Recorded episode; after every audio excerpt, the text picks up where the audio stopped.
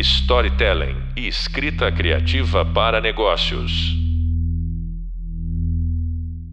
Olá, eu sou o professor Tiago Costa e você está ouvindo um podcast da disciplina Narrativas Pop. Nosso assunto nesse programa é cinema, mas não é qualquer cinema.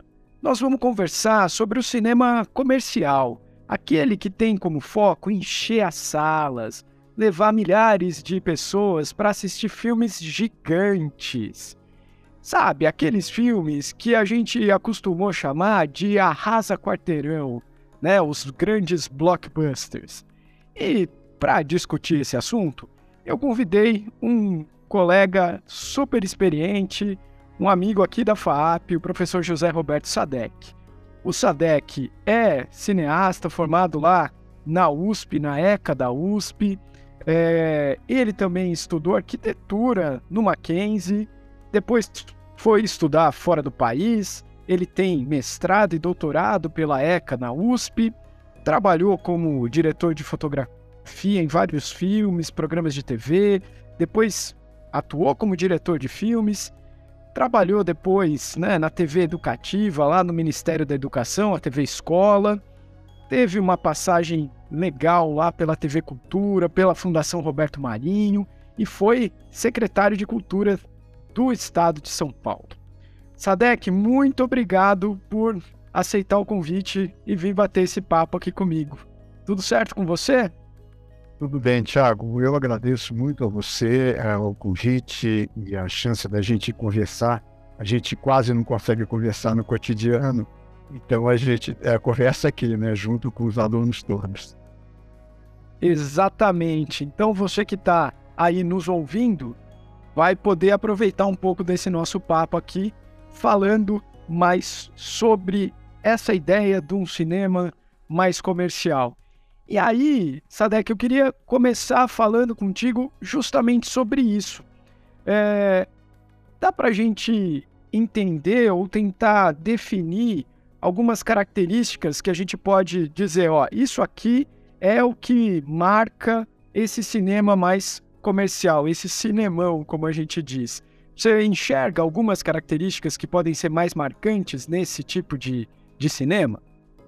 Olha, é, eu acho que tem algumas marcas, sim, é, vamos dizer assim, tem algumas constâncias nesses blockbusters, mas eu acho que a gente tem que separar também o que, que a gente entende como sucesso comercial de filme brasileiro do sucesso comercial de filme estrangeiro, né? Especialmente os americanos. Com certeza. E a gente tem também é, uma situação peculiar agora, porque a gente teve a pandemia, com o fechamento das salas do cinema no mundo inteiro.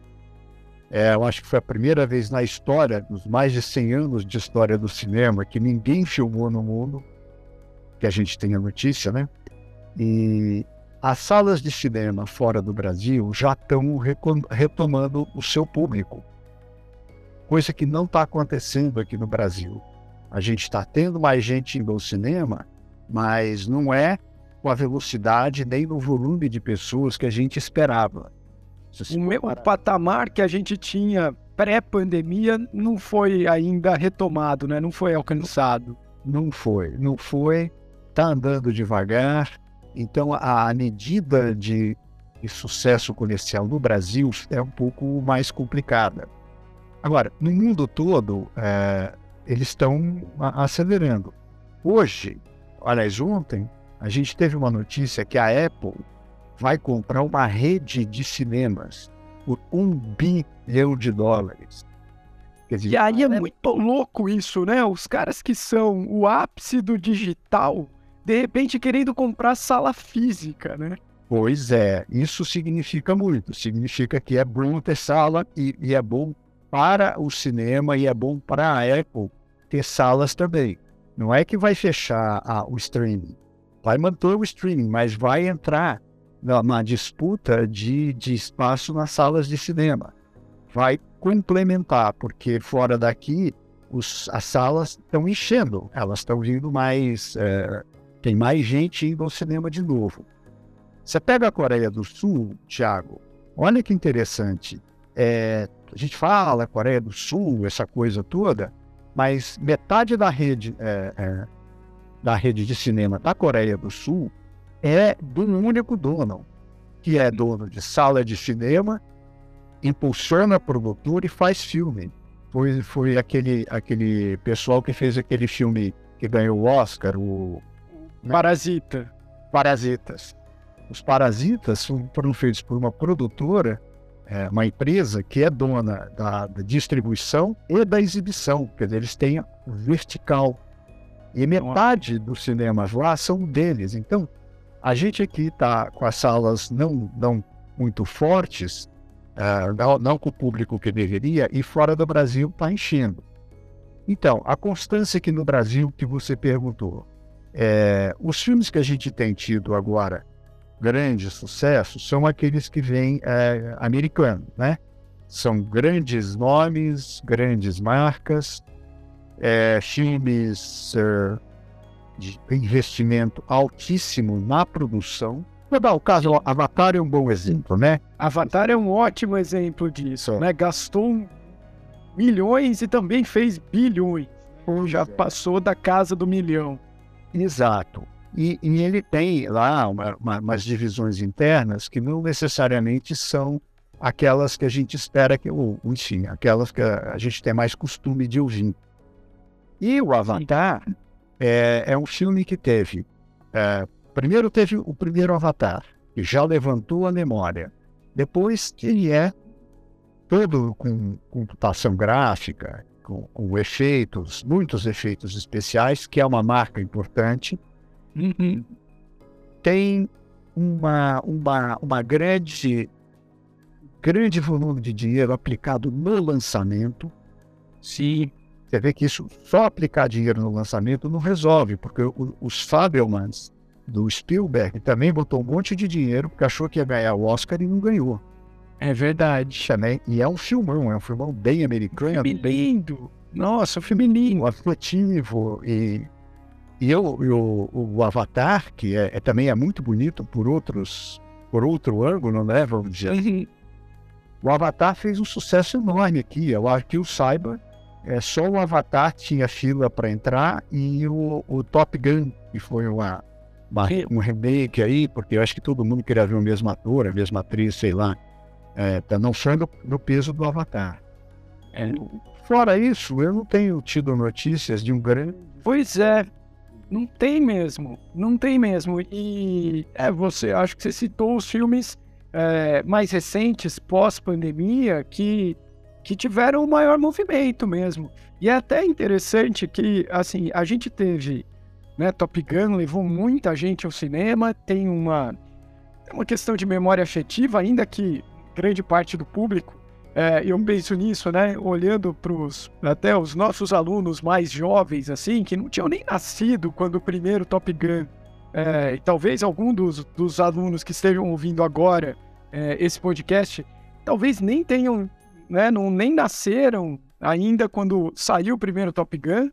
E aí foram tentar resgatar, entender que história era essa, mas daí tem um público mais velho que tem uma conexão afetiva ali, foi para o cinema o Avatar, uma, uma outra né, dinâmica ali, um visual incrível, e foram esses mesmo que levou gente pra caramba pro cinema. Mesmo outros filmes é, com, com um público, né, com um investimento grande no lançamento, é, não, não tiveram essa, esse impacto todo. E aí eu me lembrei agora que também é, voltou para os cinemas do mesmo diretor de Avatar, Titanic. E que é. também teve um movimento grande. É, é, louco a gente pensar, né, que um filme é, que, que não é um lançamento, é um relançamento, consegue ainda levar a gente pro cinema, né? É, gozado, porque isso, isso, é, eu esqueci só de fazer um comentário, o Avatar é 3D também, isso muda muito. É. É um 3D super bem feito. É, é o óculos, né? É eu, eu volta e meia vejo 3D dos melhores, assim. É, é, o do Avatar realmente é uma coisa. E o é, é feito para isso, né? Ele é feito para te dar essa ambientação visual ali, né? Do 3D. É. Então, é, é, é mais uma, um um fator favorável a ele ter feito sucesso, né? E, claro, teve o primeiro. Eu acho que o Top Gun tem para os mais jovens um pouco adrenalina de ficar voando e o avião faz acrobacia e passa rasante e tal. E tem lá um romance também. Então tem um mix bonitinho. Mas é, só isso não basta para fazer virar sucesso. Né? Uhum. É, são, são bons ingredientes, são ingredientes constantes, mas eles não. Porque se tivesse uma fórmula para sucesso, todo mundo fazia sucesso com tudo, né? É verdade. E não é assim. Então não tem uma fórmula. O que a gente vê é que alguns elementos são constantes nesses filmes que fazem muito sucesso. Né? É, é, é, ter, ter uma, uma, uma, um ritmo forte, ter a, a adrenalina que puxa a gente para grudar na tela, tem um espetáculo visual que, que agrada muito mais do que uma fun um funcionamento dramático, é, tem um lançamento bem, bem, bem forte. É, mas você vê, né? A gente falou dos Fabelmans. Os Fabelmans têm um bom lançamento, tem o Spielberg por trás. Pois é, tem um nome grande, né? Que é Spielberg. É, e não só não fez o sucesso que, que, eles esperavam, como não ganhou o Oscar também. E o filme era pensado para o Oscar, né? É, e aí falando em Oscar, é, o vencer, grande vencedor do Oscar mais recente é um filme é, que eu tenho visto muita gente é, comentando, até não entendendo que é o tudo em todo lugar ao mesmo tempo, né? Que é um filme que tem um pouco dessas características, né? De, é, de visualmente interessante, tem ritmo, ele é um filme que tem um ritmo é, interessante também, assim, né? De, de é, uma sucessão de fatos que estão ali acontecendo é, numa certa velocidade é, e que teve, assim, é, a gente pode considerar sucesso comercial também como resultado financeiro, né? O quanto de dinheiro foi investido para fazer o filme versus o quanto de dinheiro o filme arrecadou. E nesse sentido, esse tudo em todo lugar ao mesmo tempo teve essa essa, né, esse bom resultado financeiro e ganhou tudo quanto é foi prêmio. Mas também não é um filme padrão, né? Não é, ele não segue aquela estruturazinha que daqui a pouco a gente até vai falar mais, é, essa estrutura de roteiro tradicional do, do cinemão de Hollywood. É, o, o, o, esse tudo em todo lugar ao mesmo tempo, eu, eu acho, é, desculpa desapontar as pessoas, mas eu acho um filme muito monótono, muito é, sem curva dramática, sem funcionamento, é tudo meio. Nessa linha de filme, eu sugiro muito mais, que é muito mais legal, o Homem-Aranha no Aranha Verso. Ah. Do filme 2018, que é super legal. Tem essa coisa de mudar de entra no portal, vai não sei para onde, volta para cá. É, tem um universo interessantíssimo do Homem-Aranha. Eu não sou fã do Homem-Aranha, mas o filme é ótimo. O filme é real. E é, ele é, é, vamos dizer assim, ele é o, o, uma, uma, uma proposta estética que o, o, o, Tudo em Todo Lugar foi atrás, né? de ficar Sim. misturando universos e tal. Só que no Homem-Aranha me pareceu muito mais gostoso de ver, um filme muito mais divertido, muito menos monótono. É, e não, eu acho interessante, é, eu vou até compartilhar aqui com, com o nosso ouvinte aqui. É, eu, eu lembro que quando eu fui, eu fui numa sessão do, do Homem-Aranha no Aranha Verso, no cinema, e uma sessão, assim, né? Horário de professor é um horário estranho, né? A gente consegue ir no cinema tarde, assim, não. Terça-feira à tarde. E aí, eu fui ao cinema para ver o Homem-Aranha numa terça-feira à tarde. E não era um público. E, e, o filme já tinha lançado, assim, eu não tinha conseguido ir antes. É, e aí o filme já tinha lançado e não a, a, expectativa, vai, pelo menos a minha, podia até estar tá, tá errada ali a minha expectativa, e de fato ela foi frustrada, porque achava, falar, pô, uma terça-feira à tarde vai estar uma molecada ali no cinema, né? Curtindo o Homem-Aranha. E só tinha adulto. E as pessoas claramente se divertindo com aquilo, se emocionando. Porque, o, o de fato, o Homem-Aranha tem ali uma curva dramática diferente, assim, bem definida, não é? É, é a história um, que a gente chama né, de coming of age do, do menino ali, do Miles, se entendendo com a vida, com o pai. É, tem um, um, uma coisa acontecendo ali e um espetáculo visual, uma animação é, que mistura tipos de animação diferente, animação tradicional com animação computadorizada, ele tem todos esses elementos e funciona, entrega uma história, e no fim de tudo, entrega uma história que é interessante, que a gente fica com vontade de ver, né? É, pois é, por isso que eu, eu, mencionei esse filme, porque esse tudo e todo lugar ao mesmo tempo, cara, eu custei para chegar no fim, vim três vezes, não fala, mas é muito chato esse filme, mas que filme chato e tal. Não acho que ele merecia esse, esse monte de prêmio avassalador. Mas também é cabeça de americano, né? O Oscar é, é uma proposta americana. A gente está no Brasil, a gente enxerga de outra maneira, né? É verdade. E aí, já que você falou de Brasil, é... e aí a gente estava falando no começo do nosso papo sobre o que é sucesso para eles e o que é sucesso para nós, a gente teve uma fase aí, é... eu brinco que é, é assim, a gente tinha é, os filmes que faziam sucesso no Brasil era a comédia Globo Filmes, né? Que é aquela comédia é, que normalmente tinha algum nome é, já ligado à televisão, né? Alguém que fazia programa humorístico, que fazia novela tal. E esses eram os filmes, e aí a gente tem, né, a, historicamente aí, pelo menos até agora, o filme de maior bilheteria do, do cinema brasileiro. O filme nacional é um filme do Paulo Gustavo, né? O Minha Mãe é uma Peça, é, essa tem para a gente somar, né? Você falou, ah, tem um investimento grande no, no início, é, no, no, lançamento, tem é, uma, um espetáculo visual, tem um ritmo. Para a gente trazer para o Brasil, além disso tudo, a gente precisa ter é, nomes ali no elenco que sejam já conhecidos do público. Isso também ajuda? Ajuda, ajuda muito. É, eu acho que no caso brasileiro, acho que a gente tem vários aspectos. Né? Primeiro, é, os artistas já estão uh, na TV e já tem o seu público na TV. Então você vai ao cinema para ver aquele, aquele artista e eventualmente até o personagem que você já viu na TV. E a nossa televisão, ela tem um peso muito grande. E eu falo a questão da comédia também, porque a, a gente aqui no Brasil, a gente pulou uma fase uh, de vamos dizer assim, de cognição, de conhecimento, a gente passou da tradição oral direto para o audiovisual. A gente é um país de história de analfabetos, a gente não passou pela leitura.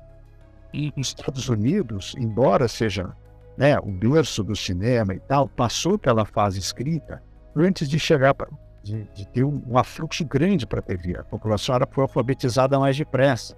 A Europa nem se fala. Então a gente tem um peso cultural da televisão e é muito, muito, muito grande. E, e, e é uma tradição nossa. A gente vem de, de tradição oral para audiovisual. A gente pulou a fase da escrita. E por isso, hoje, eu acho que a gente não retomou uma parte da, da razão, que a gente não retomou as salas, é que a gente é muito confortável com televisão. Não tem nenhum país que eu saiba tem televisão no ponto de táxi, televisão dentro do ônibus, televisão na, na, dentro do dentista. Isso é muito Brasil, isso é puro suco de Brasil, né? É, tem um, rapaz. um lugarzinho ali que tem uma TV. Qualquer, qualquer pedacinho que tiver, tem uma TV lá. Fica... Você entra em qualquer barzinho de esquina para tomar café, tem três aparelhos de televisão ligado. É, é verdade. Tá passando box, tá passando não sei o que da, da, do carro, Globo, enfim. A gente tem um peso da televisão culturalmente muito forte. Então, quem está na TV tem uma intimidade com o público e vice-versa, que quando vai para o cinema, o público vai atrás. Um outro fator que eu acho relevante é a tal da história da comédia. A nossa história, é... a gente aqui é especialista, a gente não sabe fazer sitcom, mas a gente sabe fazer comédia dramática. Se você voltar para a Cinédia, para os estúdios Maristela, né? A gente vinha já comédias chanchadas que eram sempre engraçadas, familiares, mas que eram no ritmo de uma de uma de, um, de uma narrativa cômica dramática e não cômica sitcom. Sitcom é cada duas falas tem que rir, né? A gente não é, a gente é engraçado de outra maneira. Isso foi para televisão. A gente teve a família Trapo, anos e anos. Quem está ouvindo a gente não vai saber disso, mas a gente teve por muitos anos a família Trapo como o, o ápice da comédia na televisão. Era uma família, era ao vivo, é, o, o, a casa deles é, ficava toda de frente para o público. Então você tinha lá embaixo a, a, chegada da casa, a sala, e lá em cima dois ou três quartos e um banheiro. E eles acendiam a luz onde a cena ia, porque não tinha outro jeito de fazer. E, e era tudo ao vivo, né?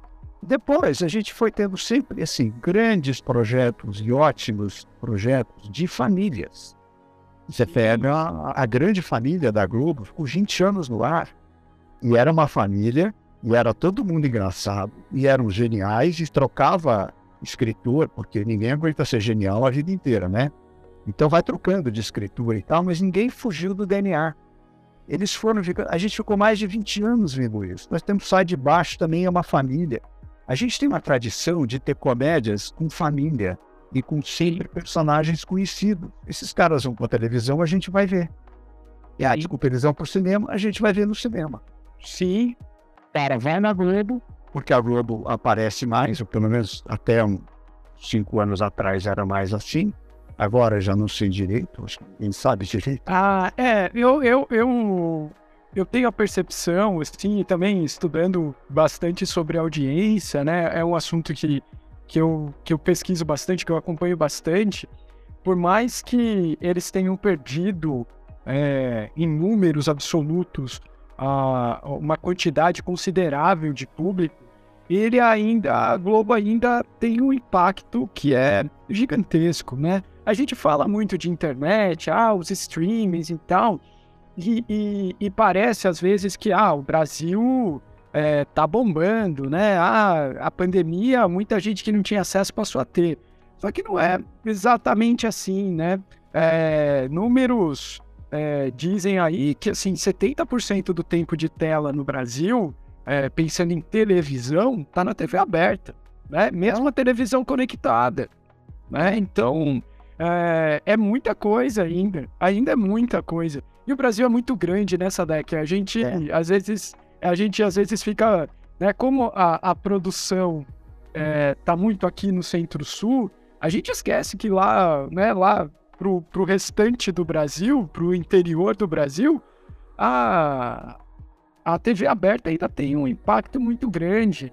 Né? A gente teve recentemente Pantanal.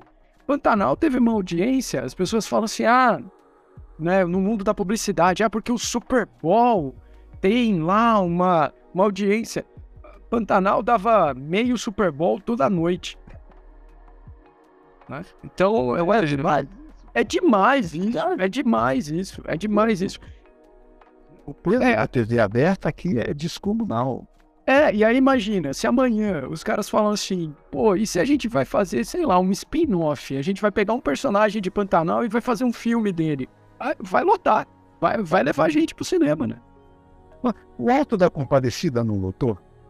Ah, e agora um, uma comoção gigante, porque os caras anunciaram que vai ter um Alto da Compadecida 2. É, quebrou a internet no dia do anúncio. Dizendo, é, e é, uma, é um texto clássico, antigo, já fizeram umas 30 vezes esse troço e continua sendo um maior sucesso. Exatamente. É, é, é bom de ver, gostoso é gostoso de ver. E aí você falou do texto, né? É, o cinemão americano, ele tem lá, né, os seus manuais de roteiro, o mais clássico deles é o do Sid Field, que você que está ouvindo aí, eu já falei disso lá na, na videoaula, falei no e-book, você pode acompanhar, é uma das minhas recomendações de leitura. É, para quem quer né, escrever aí, a gente é, pode criticar, mas eu digo sempre que assim, a gente pode quebrar o padrão desde que a gente saiba qual é o padrão.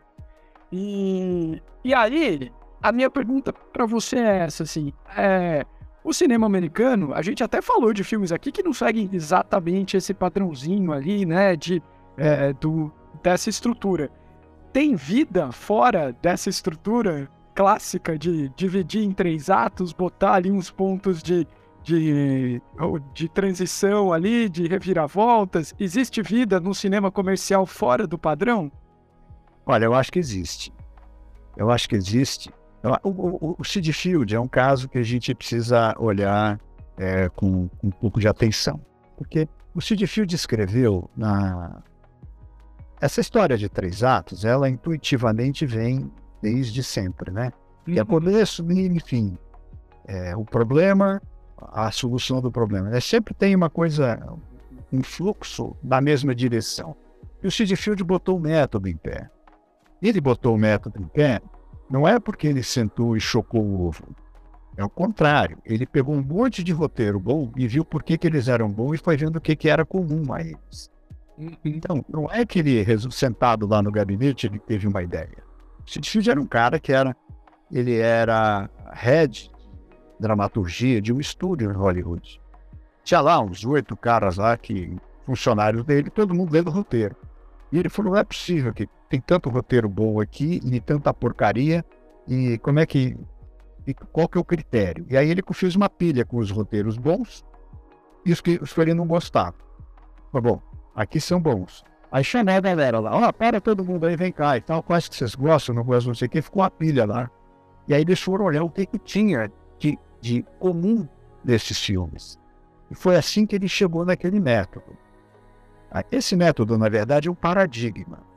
Tem três atos, tem ponto de virada, tem coisa que não está no desenho, né? Tem o clímax, tem uma, um incidente que dispara a história. É, não está no desenho isso. É, nos livros seguintes, ele começou a botar um midpoint, porque todo mundo dizia que o segundo ato não acabava nunca, que ninguém aguentava escrever o segundo ato. E aí ele foi lá, olhou e falou: Não, mas aqui tem um midpoint e tal. Então, tem gente que divide em quatro atos. Mas ele escreveu isso década de fim da década de 70, de 1970. De lá para cá, a gente teve muita mudança. Muita mudança no padrão do espectador, na impaciência do espectador. Então, eu vou dar alguns exemplos. A gente tem que é, olhar o método dele como uma forte referência, sim, mas os tempos mudaram, a gente tem que ver o que, que, é, o que, que muda aí. Por exemplo, muda a, o, aquilo que dispara a história. O, o modelo dele, o paradigma, dava ali até 10, 15 minutos, estava bom. Hoje, se você passar de 7, 8, ninguém mais quer ver o filme, porque não sabe o que está fazendo ali. É, e a gente tem visto filmes que já começam na, né, especialmente esses mais é, blockbusters, né, que a gente estava falando, já começa no meio da confusão, né? Já começa com coisa explodindo e assim vai, é, né? Já começa com aquilo que o, o, o, o chama de incidente incitante, né? incidente que dispara a história. Que na linguagem do Sid Field é a pergunta que o filme vai responder. Então, é você antecipou isso. É, no final, no terceiro ato lá, supondo que toda a narrativa tenha três atos, que não é verdade, mas tem, né, tem vários outros paradigmas além do, do Sid Field. Tem gente que divide em quatro, tem gente que divide em seis, tem gente que divide em oito, uh, sete, onze, John Trudeau. É, tem, tem vários. Mas no caso dele, você chega lá no terceiro ato, tem a cena de clímax, e depois o filme sempre continua e tal. Agora não. Passou a cena de clímax, entra letreiro. Ninguém aguenta ficar mais porque já resolveu o problema. O que, que faz? Levanta e vai embora. Então, a gente tem uma, uma, uma, uma alteração no jeito de olhar o filme que tem que, evidentemente, ser aplicada nos filmes eh, de agora. Se aplica bem o, o método Sid Field nos filmes feitos até a década de 70, 80, de lá para cá, a gente já começou a sentir essa mudança.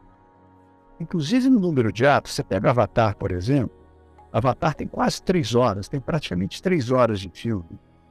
O paradigma do Sid Field é pensado para longas de duas horas, de uma hora e meia a duas horas. Então, o Avatar é um filme que começa duas vezes. Você já está lá vendo Avatar, aí acaba aquela história toda, parece que acabou o filme, aí chega aquele aquele navio lá, não sei o quê, aquele troço de metal, aí começa um tiroteio danado, todo mundo tira para lá, tira para cá, invade, desinvade, vai mais 40 minutos de luta ali. Então, é verdade. É, acaba e continua. O, o, o, Batman, Cavaleiro das Trevas, também. Nossa. E acaba no meio, acaba, depois ah, começa de novo e acaba de novo. E acaba de novo, né? É, eu, eu já vi gente do Batman mesmo, eu já vi gente dividindo em cinco, né? E dizendo, não, ó, aqui ele teve um clímax, mas depois desceu e subiu de novo, né? Nesse, nessa, nesse ritmo, né? Que a gente vai pensando aí, né? Ele tem uma outra lógica, né? E estamos falando de dois filmes que fizeram muito dinheiro, né? É, bem, bem comerciais mesmo, né? É, é, o, o, próprio Titanic que você mencionou, eu não lembro, é, eu vi faz muito tempo o filme, eu não saberia dizer se ele também fica nessa coisa de três atos nítidos ou, ou se ele. Porque também Olha, demora para afundar, né? Aquele navio demora para caramba para afundar. Ah, eu, é, afundando acontece um monte de coisa, e você olha o navio ainda não afundou. É, eu acho que no caso do Titanic, ele até tem três atos nítidos, mas é, ele tem um segundo ato ali que é, é gigante. É que, que acontece um monte de coisa, tem mais divisões, mas eu até consigo enxergar ali dois. É, é, três, três, três atos bem definidos ali no caso do Titanic. Mas é, com várias complicações que o, o paradigma do Cityfield não dá conta, né? Ah. Aí é, ele não, não consegue. Eu pensei aqui em um outro filme é, que também é, por, não por acaso, do mesmo diretor do Batman, que é Interestelar. Que também é um filme difícil, assim, né? Muita gente, é, depois que assistiu, ficou, não, mas não entendi como é que é. Tem viagem no tempo, né? A gente falou dos filmes de, de multiverso aqui. Mas também é um filme que, assim, ele vai e volta é, e, e tem vários também o filme parece que acabou. Não, o filme acabou agora. Não, não acabou. Tem mais um negócio ali que vai acontecer, né? É, tem, tem outros caminhos, né? É, porque você. Eu, aqui nas minhas anotações, eu estava preparando aqui a nossa conversa um pouco, né? Tem aqui o, o Bastardos e Glórias, um filme do Tarantino. Tarantino é um diretor tipicamente americano, tipicamente americano, adora criticar a sociedade americana, Cara, Bastardos Inglórios, você tem um prólogo de 20 minutos. Pô, cara, como é, como é que faz? E, e dura duas horas e meia. É, tá bom, brother. Nossa, e, e, não dá pra dividir. Não dá pra dividir. Eu, você falou do Tarantino, eu fiquei lembrando de Django, que é outra conversa também, que ele também vai, né, para um outro caminho. E aí, é, acho que esse é o ponto, né? A gente tá daqui a pouco chegando aí nos, na, nas, nos últimos momentos aqui da nossa conversa, que passa muito rápido. É, pensando na, na pessoa que tá ouvindo a gente e que tá lá falando, nossa, eu acho que eu queria começar a estudar roteiro, eu tô começando a querer escrever alguma coisa, é, e leu esses manuais e tá pensando, pô, eu tenho que seguir aqui essa formulinha, senão não sei se vai dar certo. É, o que, que a gente pode dizer para essa pessoa que está começando a escrever, que está querendo entrar nessa vida? Olha, a, a minha sugestão é o seguinte: é legal conhecer esses sistemas todos, mas considerar não como uma receita, e sim como um paradigma. E é, é, vou falar uma coisa que não é nada acadêmica, né? É, é bom conhecer, é, saber, estudar, reconhecer nos filmes e depois, na hora de escrever, esquecer tudo. Quer dizer, deixar isso funcionar no seu inconsciente, porque você criticar e criar, ao mesmo tempo, não dá certo.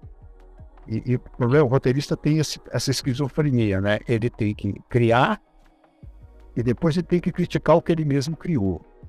Mas as duas coisas ao mesmo tempo não dá certo. Então, é bom a gente conhecer o sistema paradigma do Sid Field, a jornada do herói, do Sim. É, é bom ler o story do, do, do Marquinhos. Mas aí você vai sentar o bumbum na cadeira, vai escrever, E, e não dá para ficar seguindo o paradigma. Você tem que pensar a história com a sua cabeça do jeito que você quer. Você pega, por exemplo, o filme Power of the Dog, que aqui foi da Jane Campion, ganhou o Oscar, ganhou Basta, que é um festival até mais, mais sofisticado que o Oscar, é, é Ataque dos Cães, se eu não me engano. São filmes que já vêm com o capítulo decidido pelo, pela diretora. Vem lá, capítulo 1, aí vem lá, capítulo 2, capítulo 3. Ela mesma já divide o filme em capítulos, em momentos. Não, não, a gente não precisa ficar procurando onde está o ponto de virada, nada. Ela, de, de, por definição, no filme, já de, divide isso em capítulos. Então, é, por quê? Porque ela achou que era melhor, que a, a história fica mais bem contada. Tarantino faz isso também em alguns filmes, ele faz uma. Faz. É, ele mesmo já de, divide, né? E... É. E às vezes é uma solução dramática, eh, dramática de dramaturgia, que funciona, né, Tiago? Que é legal fazer. Então, para escrever, eu acho que a gente tem que ter muito claro que a, as narrativas elas não são homogêneas. Elas não são a mesma coisa o tempo todo. E elas não são explicativas. Elas são de ações. Né? O que a gente vê na tela é ação, seja ação psicológica, seja ação física.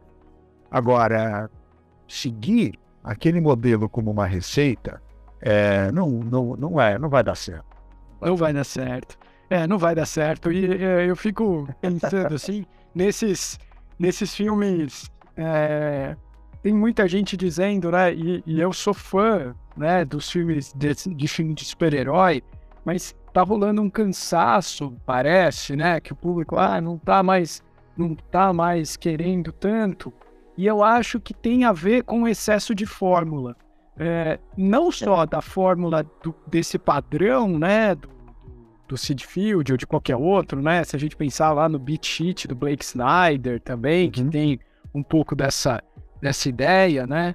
É, mas é, eu acho que tá, tem outras fórmulas ali que, que, que são aplicadas e aí a fórmula cansa, né? Porque você só faz, você se preocupa em fazer a fórmula e não em contar a história. E aí, para mim, esse é o, o problema, né? De... É, e, e, tem uma, uma, uma, A gente não comentou isso, né?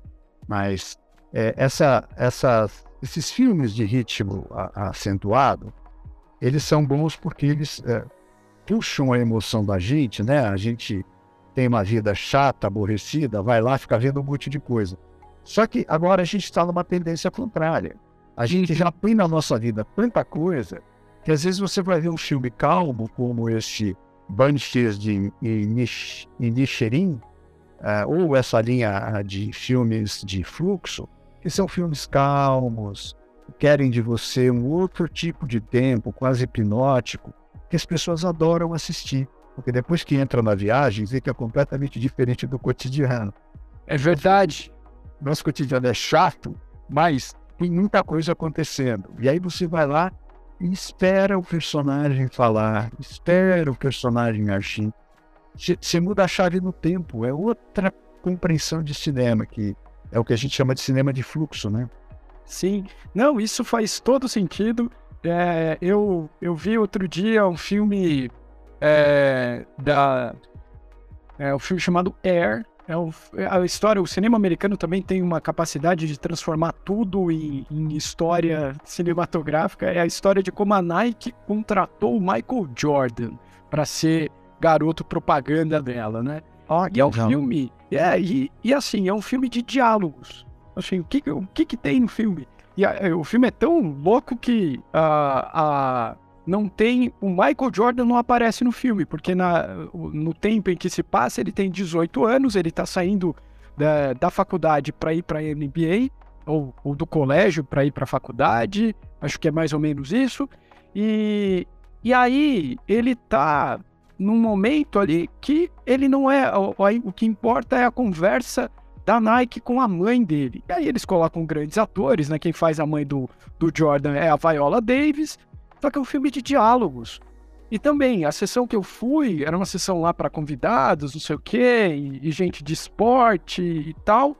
É, as pessoas se divertindo, ouvindo aquilo, né? É uma, um, é uma comédia dramática, acho que a gente pode até chamar assim filme, mas tem outro ritmo. E o que você acabou de dizer fez muito sentido para mim, de que a nossa vida tá tão agitada que a gente não quer ir lá para ter mais agitação, né? Sair mais estressado do que entrou, né?